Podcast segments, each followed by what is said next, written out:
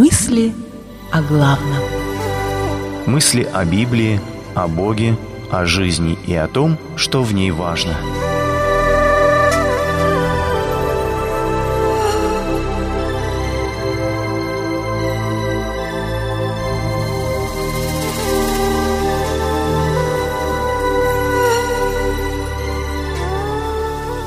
получивший воспитание с Иродом.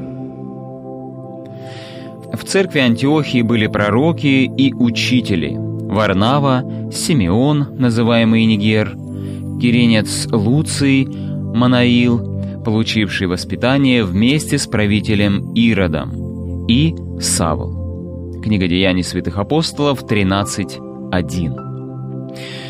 Вот говорят, что все определено генами до рождения и воспитанием, полученным в детстве. А меня всегда интересовал вопрос, почему из одной семьи часто выходят абсолютно разные дети, с разным отношением к жизни и вере, установкам, уровнем достижений. Вроде и набор хромосом тот же, и воспитание должны были получить похожее, а идут разными путями в жизни. Выходит, не все определено генами и детством, а все-таки каждый делает сам свой выбор. Я, конечно, не отрицаю важности воспитания. Как родитель я уверен, что от того, как я воспитаю своих детей, будет зависеть очень многое в их жизни. Многое, но не все. Манаил, получивший воспитание вместе с Иродом Антипой, четвертовластником, яркий пример того, что человек сам выбирает свою судьбу. Он вырос бок о бок с тем же самым Иродом, о котором мы знаем из Библии, что он казнил Иоанна Крестителя и допрашивал Иисуса перед его казнью. Итак, Манаил воспитывался вместе с отпрыском царского рода. Они посещали уроки одних и тех же учителей, играли в одни и те же игры – Друг детства царя, пусть даже провинциального и марионеточного царька, всегда мог рассчитывать на теплое местечко при дворце. Но Манаил сделал другой выбор.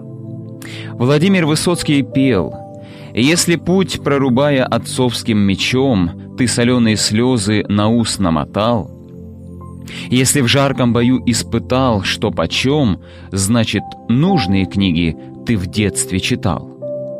Манаил читал в детстве те же книги, что и Ирод. Но он выбрал другой путь, который действительно пришлось прорубать отцовским мечом, мечом Слова Божьего.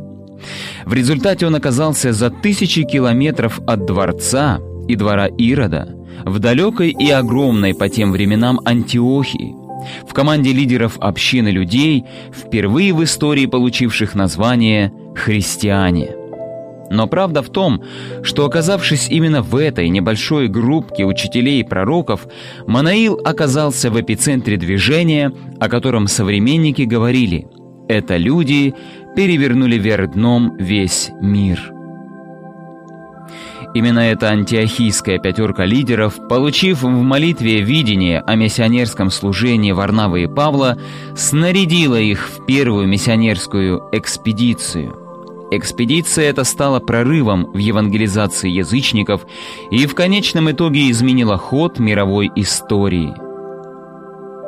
А кем бы стал Манаил, и какой след в истории оставила бы его жизнь, останься он на том самом теплом месте при царственном друге детства. Если хочешь прожить значимую жизнь, то самое подходящее место для этого – Церковь Иисуса Христа. Если в жизни встает выбор между дворцом и церковью, дай Бог каждому из нас выбрать церковь. Все мы несем с собой багаж своего прошлого, полученного воспитания, знаний, травм, удач и неудач. Но наше прошлое не определяет наше будущее. Оно лишь задает условия жизненной задачи, которую каждому предстоит решить по-своему. Молитва. Помоги, Господи, не плыть в жизни по течению, а выбирать путь, который прославит Тебя. Цитата из Библии приводится либо из синодального перевода, либо в современном переводе Российского библейского общества. Передача основана на публикациях Игоря Рахильгауза в открытой группе «Мысли о главном» в социальной сети Facebook. Произведено на радио Эли